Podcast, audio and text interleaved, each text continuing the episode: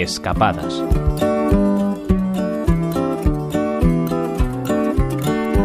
La primera de nuestras escapadas en este 2024 recién estrenado, por cierto, feliz año nuevo, nos lleva hasta Viena, donde os proponemos recorrer diferentes lugares relacionados con Beethoven para celebrar que este año se cumplen dos siglos del estreno de una de sus obras más representativas, la novena sinfonía.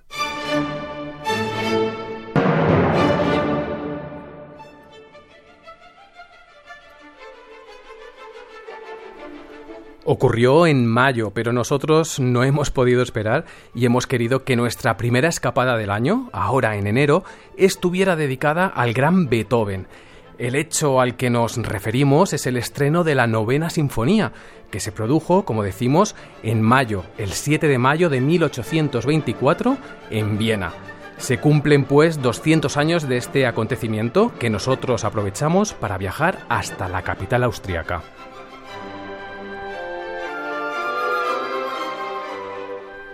Lo que os proponemos es recorrer diferentes lugares relacionados con Beethoven para conocer mejor al compositor y llegar a entender su importancia dentro del mundo de la música y lo mismo con esta novena sinfonía.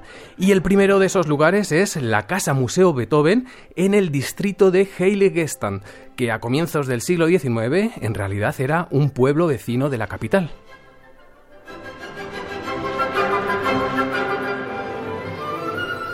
Esta es una de las casas donde más tiempo pasó, pero vivió en muchas otras, en decenas de ellas, porque en aquella época, al parecer, era normal mudarse a menudo, y además porque muchas veces tenía desavenencias con los dueños y cambiaba de domicilio.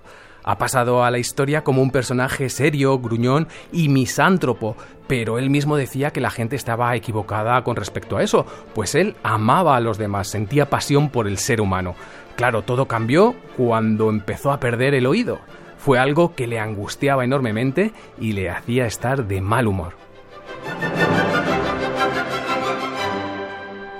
Cuando estrenó la novena sinfonía estaba ya completamente sordo, pero fue él mismo quien la dirigió gracias a su gran capacidad para leer las partituras. No pudo oír la música, como tampoco se percató de la gran ovación y los aplausos del público hasta que los propios músicos se lo señalaron, alertándole para que se diera la vuelta cara a la sala.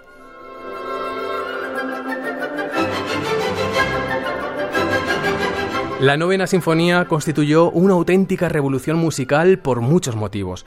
Cambió la estructura clásica de las sinfonías, la duración, introdujo la voz, pues hasta entonces las sinfonías eran piezas instrumentales, la percusión y otras innovaciones rítmicas con las que logró una enorme intensidad y expresividad.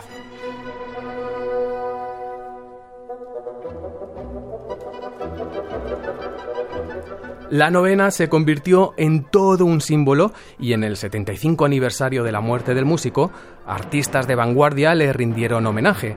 Entre ellos estaba Klim, que pintó el friso Beethoven, inspirado en esa novena sinfonía y que hoy podemos ver en el pabellón de la secesión.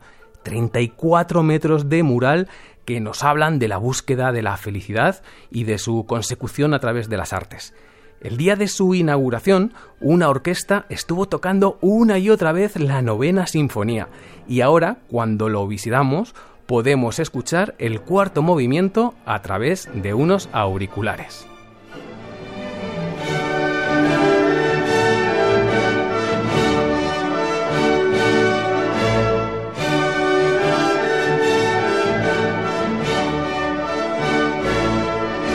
Desde 1985 este movimiento es el himno de Europa y la partitura original se declaró Patrimonio de la Humanidad.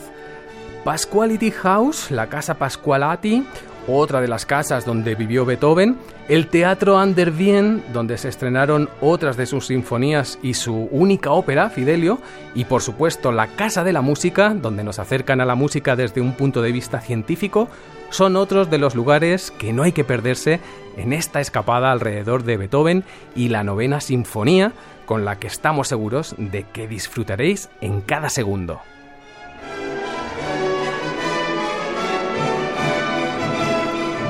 Oscar Checa, Radio 5, Todo Noticias.